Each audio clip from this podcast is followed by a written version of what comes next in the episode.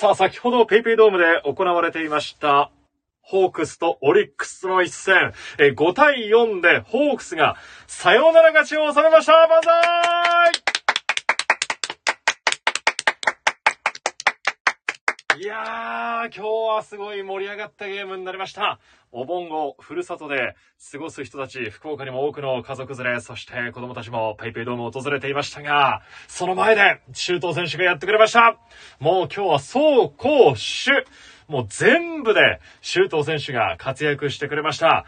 二塁への盗塁も決めましたし、走っては盗塁、そして守っては、2回ね、センターに大飛球飛んでったんですよ。満塁のピンチだったんですけど、周東選手が俊足飛ばして、なんとかボールを収めてくれました。そして打つ方では3安打。最後はサヨナラホームランをライトホームランスタンドに突き刺してくれました。万歳万歳という激アツなゲーム、まさに周東デーだった。今日のホークス、いやー素晴らしい勝ち方してくれました。さあ、カード勝ち越しがかかる明日のゲームはテレキ中継です。ぜひ、テレビで、そして球場で応援をよろしくお願いいたします。それでは、ラジオでファンスポを始めていきましょう暑い時は「テレキラジオ」寒い時も「テレキラジオ」家でも外でもどこでも聞けるちょうどいいぬくもり「テレキューラジオ」改めましてこんばんは、テレキューアナウンサーの桜井ジョージです。今夜も福岡市博多区住吉にありますテレキューから生配信でお届けしてまいります。さあ、福岡ソフトバンクホークス激勝。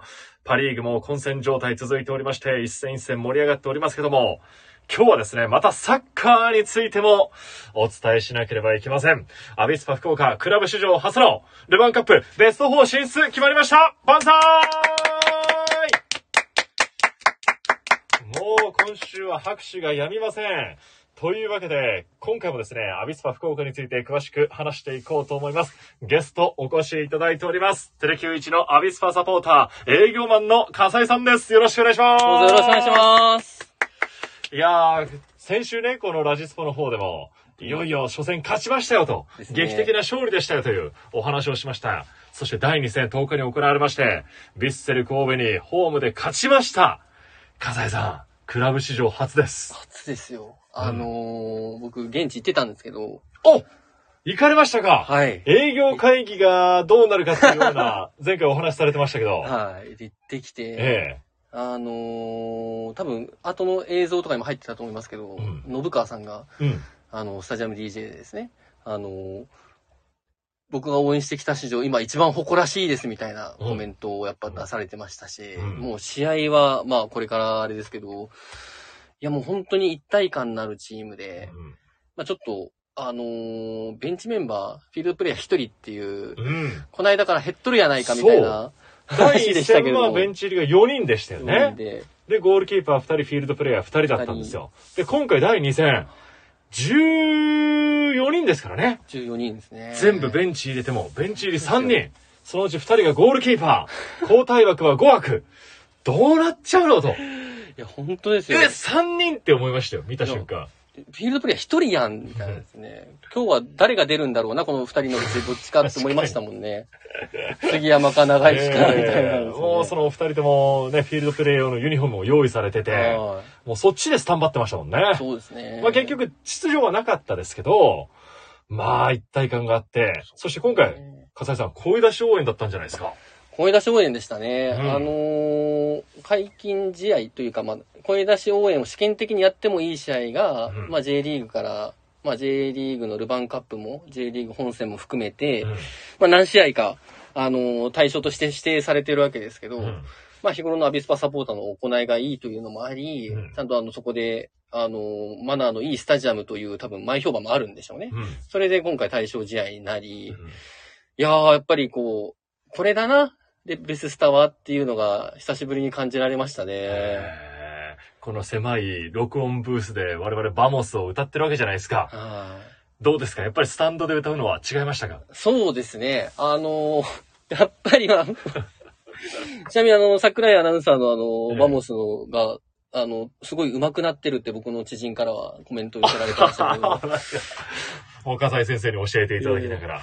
でも本当にやっぱりあの、やっぱり臨場感と、うん、あともう本当にみんなその瞬間その瞬間応援してるみたいな感じは、やっぱり現地の声出し応援に勝るものはないんでですね。うん、まああの、声出し応援できない中でも応援はもちろんしてるサポーターの方たちもちろんいらっしゃったと思いますけど、うん、いや、その人たちもやっぱり声出せていいなっていう気持ちになったんでしょうね。あの、ここで一人で大前情報を歌ってくださったわけじゃないですか。はい。これまで。はい。どうですか？やっぱりみんなで歌う方がやっぱり気持ちいいですか？そうですね。ちょっとあのー、やっぱり大前情報聞こえてきたら、あ、歌わないとってなりますもんね、やっぱり。ああ。いかんいかん乗り遅れたらいかんみたいな感じになりますね。じゃあちょっともう一回だけ。もう行くんですか？もう行くんですか？さあ、今日も多くの方に、えー、リスナーの方ご参加いただいております。ミミズバレさん、どうもよろしくお願いいたします。イカの塩辛さん、こんばんは。そして、ちえぞうさんもこんばんは。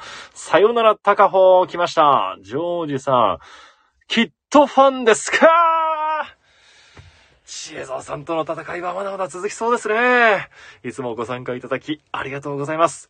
そしてあの、笠井さんへのコメントもぜひ皆さんお寄せいただけたらと思います。この笠井さんって前回ちょっと説明忘れちゃったんですけど、このサムネイルのですね、えー、左下の方なんですよね。言わなくていいよ、それ。みんなのあのコメントで隠れちゃう人なんですけども 森厚さんと笠井さんがこう私の下と言いますか、一緒に、えー、ラジオをやっていただいておりまして、サッカーが笠井さん、野球が森厚さんというような分担で、はい、行っております。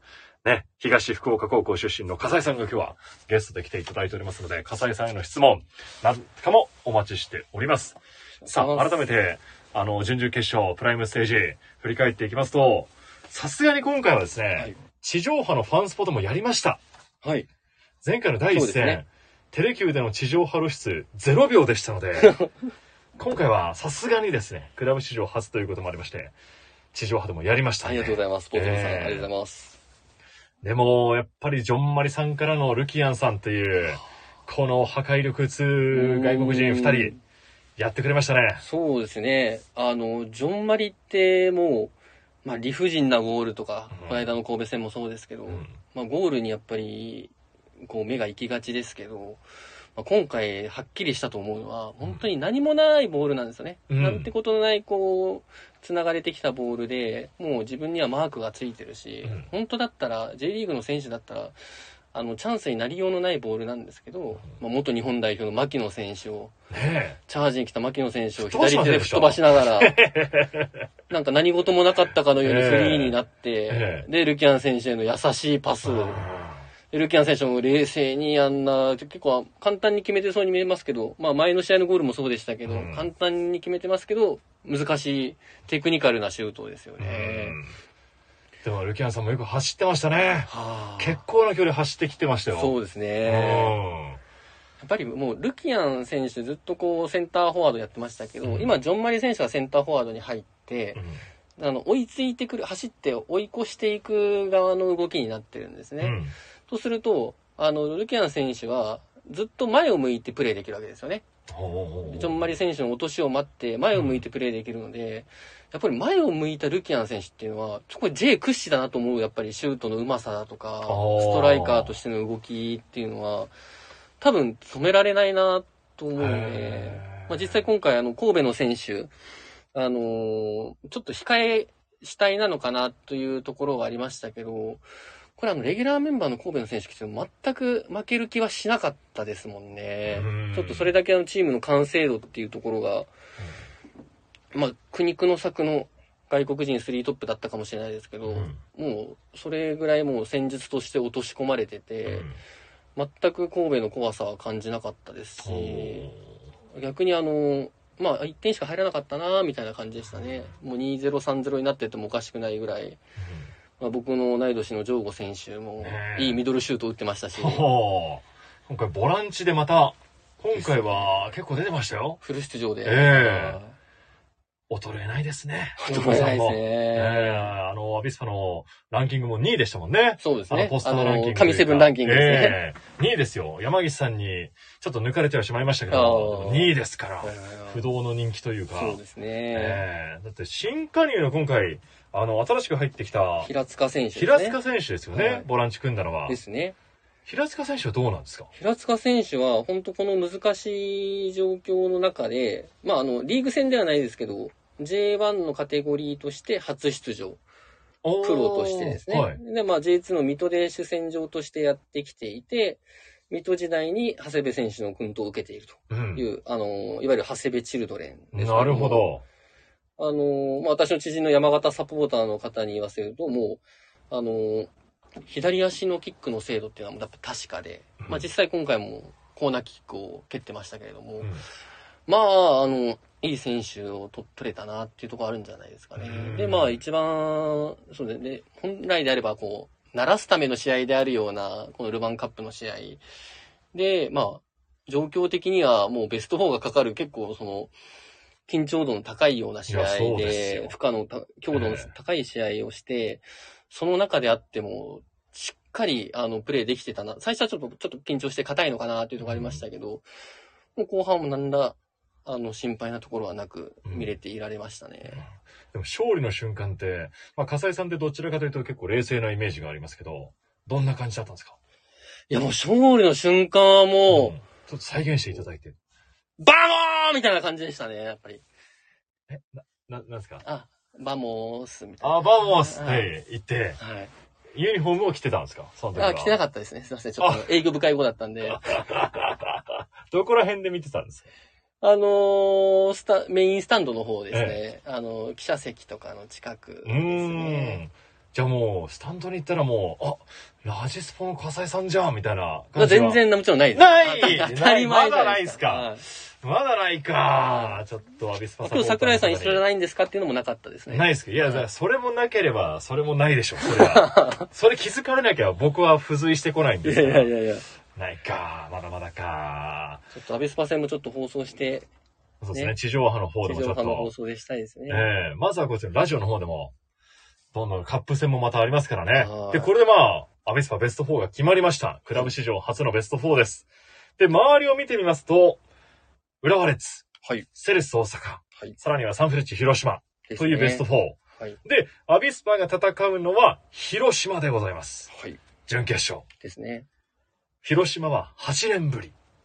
そして浦和とセレッソ大阪は2年連続のルヴァンカップですええおーなんですよ。ということは、なんですか、広島で良かったなっていうところですか？いや、あのー今シーズン、多分もう広島ってリーグ戦の方では2試合終わってますよね。で、多分負け越してるはずなので、ちょっとあのー今年分が悪い相手というところかなというのと、まあ部だけじゃなくて、ちょっと今年の広島、あのーまあちょっと怪我してしまいましたけど、塩谷選手とか、え戻ってきた選手の完成度がやっぱり貢献度が高くて、え。うん。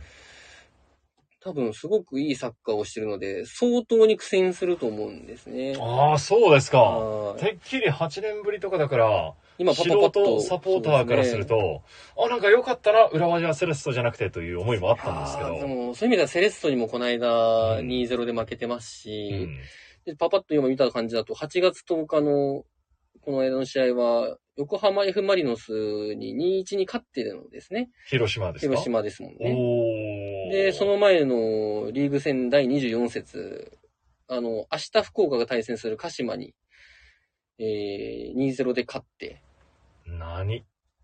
で、その前もあれですね、まあ、横浜に3対1で勝ってるので、まあ、リーグ戦、あの、ルヴァンカップではもう横浜 F・ マリノスを、リーグ戦で優勝争いしてる横浜 F・ マリノスを、まあ、ボコボコにしての勝ち上がり方なのではあ、まあ、相当に勢いがあるというか、うん。でも勢いではもう、アビスパも負けてませんから。そうです。ね。そしてコロナから感染されていた方々が、まあ、うん戻ってくるわけじゃないですか。ですね準決勝は、えー9月21日と25日ですから、まあもうあと1週、1ヶ月後ぐらいですかね。うんうんちょいあるわけですから、その頃にはもう、ベストメンバーで望めば、いやーそうですね。またここの準決勝という関門も突破するんじゃないかなって思いますけど。思いますね。ちょっと、うあのー本当に逆境が、うん。逆にこう、チームのやるべきこととか、多分先日の落とし込みっていうのはうん、すごく逆境によってむしろこう、なされて、うん。綺麗になされてるんだろうなっていうのがあって、で、もう、まあ、今回そういうのがすぐわかりますけど、やっぱりこう、今まで控えで出てる選手が全然腐ってなくて、ほうほうほう。まあ、今回で言うと、和子選手とかですね。うん。まあ、ジョーゴ選手もそうですし、あのー全くこう、衰えないで、あの、パフォーマンスを落とさずにいいパフォーマンスを発揮できているので、もうチーム力の底上げっていうのが確実になってますし、うんまあ、先日の落とし込みも確実になってますし、これで、本当のベストメンバー、ジョンマリ選手、平塚選手、などが入った後のですね、あと三国ケネディ・エブス選手もレンタルから復帰っていうのもありますし、そういうのを見るともう、あのーまたちょっと、一、一皮向けたうん。後半戦、後半戦の後半戦が見られるのかなという気がしてますね。まあ、リーグ戦とちょっと過密日程にもなってきますけども、そうですね。とはいえ、なんか楽しみになってくるというか、ねフラッグじゃないというか、そうですね。これがもう実力なんだっていううのがん。結構示せたんじゃないかな。ですね。ここから楽しみですね。ですね。ええまあ、明日は、うん。そんな中、多分、選手的には疲労のピークだと思いますけど、鹿島アントラーズ戦。うん。鹿島アントラーズ監督が変わりましたね。新体制で。はい。まあ、その多分監督が変わった原因になってるのは多分広島にこの2-0で負けてる試合。というところなので、うまく監督解任ブーストとか言って、うん。監督が解任されるとこう、ちょっとまあ、前の監督ごめんなさいっていう気持ちとか、あの監督本当は好きじゃなかったんだよねみたいな選手の、こう、気のさっぱりされようとかですね、そういうので、勝つパターンが多いんでですね。新体制になった清水にもやられましたしね。そうですね。ええ一緒にあの、実況解説を見てましたけども、ああ、ああ、ああっていう感じで、です決めね。られて負けてしまったゲームもありますんで、まあ、アビスパにとっても大事な、そうですね。気が抜けない試合ですね。えまあ、あの、この、このルヴァンカップでの好調っていうのを、もう本当にまぐれじゃない、その緊急事態の、まあ、お互い緊急事態だったからうんとかではない、まあ、実力としてやっぱ証明するためにも明日ぜひ勝ってほしいですよねえ。うん。明日は、勝利を飾って、ちょっとリーグ戦の順位もちょっともうちょっと上げていきたいですもんね。そうです。ね。ええちなみに、あの、選手を温存したでああろう、ヴィッセル神戸。今日はあの、札幌に2-0で勝ってますんで、うん。最下位脱出ということになってますんでですね。そうですね。今私、まぐれじゃないことをフラッグと言いましたけども、フロックですよフロッね。クですね。ええあぜひ、笠井さん、訂正してください。ありがとうございます。い や勉強になりまし僕は間違えたんですよ。フラッグって言っちゃいましたけども。えそうですね。ただもう今、紙、順位もえうん詰まってる、順位勝ち点も詰まってるので、まあ、あの、勝ち点3積むと、もう一気に順位も3つ、4つ変わりそうなところでもあるんでですね。うん。ちょっとまあ、この過密な順位っていうのをぜひ前向きに捉えて、うんあの、勝ち点積み重ねていってほしいなと思いますね。多分おそらくこのベスト4になったっていうのは結構まあ地元のテレビでもまたうん新聞でも報じられてね。新しくこうアビスパのファンになった方っていうのも多くいらっしゃると思うんですけどそんな方々にアビスパのここを見てほしいってなんか浅井さん25年ぐらいもサポーターされてますからそうですね。ちょっと新規のファンの方にちょっとなるほど、なるほど。やっぱり、あのーまず、ベスト電気スタジアム博多の森球技場は、うん。そのピッチとの近さがうん。ものすごいいいんですね。うん。で、こう、やっぱりそこに行って、こう、選手の表情とかを見てほしいなと思いますし、で、それを言うのは、あの、試合前の、あの、ウォーミングアップも結構しっかり見られるので、そこで、こう、選手の表情とか、結構、話し声とかも聞こえてくるからですね。まあ、そういったところから見ていただいてはい、まあ、あの、やっぱりアビスパの選手ですね。まあ、たまたまかもしれないですけど、今、あの、男前の選手も多いので、まあ確かにはい。女性でちょっとアビスパ少し気になってきたなっていう方であれば、うんまあ、あの、推しメンを、うんあの、まあ、神セブンという人気投票もやってましたけど、やってました。ぜひそういう、あの、推しメンを見つけてもらうところからでもいいですし、まあ、あの、今、中本当にじ、なんですかね、主力と活活躍してる山岸選手とかもうん女性人気高いっていうふうに聞きますし、まあちょっと、ダンディー路線で言うと、僕の同級生のジョーゴ選手とかですね。うん。まあ、いろんなタイプの男前の選手がいるんで。七選手とかね。七選手とかですね。色気満載の七選手とかいたりします。和子選手もかっこいいです、アポ選手かっこいいですね。ええもういろんなタイプがいます。一番かっこいいのはでも監督かもしれないですよね。長谷部さん。長谷部監督もうん、そう、長谷部監督の実直さというのも、もうですね、あの、スタジアムに行くと、長谷部監督って、もう、すぐ主審にこう、うん胃の一番に挨拶しに行ったり、相手の監督にも、こう、敬意を表する、あの、コミュニケーションを取ってたりとか。それ。はちょっと、アビスパ、ひいきしてくださいねってことなんですか？いやいやいやもう、そうじゃなくて、本当に、もうフェアプレー精神で。フェアプレーで、ええいい試合を作り上げましょうと、プロとしてお客さんに見せるいい試合をしましょうという気持ちでやっておられるなっていうのがありますうん。し、あとはこう、ベンチメンバーも、あの、試合が流れていってる間、ずっとこう、本当に本気のウォーミングアップをしていたりとかですね、まあそういうのもスタジアムの選手との近さ。で見られるところなので、うんぜひそういうところから選手を間近で感じてもらえるのがいいところだと思うんで、えぜひスタジアムに足を運んでえ、うんまあ、推し面だったり、推しの瞬間だったりというのを見つけてほしいですね。ちなみに明日のゲームは何時からなんですか？明日は、お盆なので、多分14、ごめんなさい、ちょっと確認しますね。はい。明日の鹿島アントラーズ戦は、18時からですね。18時から。はい、鹿島サッカースタジアムですね。ああー、アウェーですか。明日すぐ見に行くことはできないわけですね。ですね。なるほど。じゃあ明日日中は、あの、テレキューでホークス戦を見ていただいて、えーその後、まあ、 DAZN とか、何かで、こう、アビスパ戦を見ていただいてっていうのがいいですかね。そうですね流れとしては。そうではい。すね。まあ、イケメンで言えばね、ホークス選手も負けてませんから、うん。あの、今日大活躍だった周東選手、柳田選手だったり、ね松田選手もいますし、ピッチャー陣では明日は41歳、奇跡の41歳、和田剛投手が投げますんで、明日も見どころ満載なんで、ホークスも。ね。ねえ、アビスパの活躍に刺激を受けながら、ホうんークスも戦っていきますし、高校野球で見ればね、九州国際大附属高校も、アビスパと同じようにちょっとコロナで感染者がうん。相次いでしまった中でも、明徳義塾高校に初戦突破しましたんで、ですね。今福岡のスポーツ、また熱くなってきておりますので、うんええそうですね。あの、スポーツ選手ってやっぱこう、スポーツでこう、調子がいいと、こう、上達していくと、結果を残していくと、なんか、より男前に見えてくるところありますよね。ああそうですね顔つきが変わるっていうところがあるか自信だったりいろんなもののもついてくると思うんでね、アビスパの選手も成長も楽しみですし、ホークスの選手、いっぱい原石もいますんで、これからも応援していきましょう。そして明日はぜひ、テレビ中継を午後1時から斉藤和美さんの解説でお伝えしますので、そちらもお楽しみにいただけたらと思います。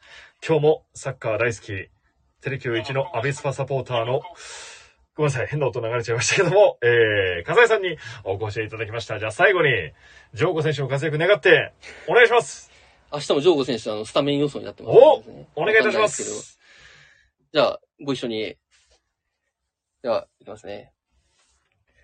お前ジョーゴ、届いてるかい？俺らの今日の熱いゲストは笠井さんでした。お前どうもご参加いただいてありがとうございました。皆さん、明日はテレビでお会いしましょう。いけ、来週ね腕見せてやれ、ジョーゴ。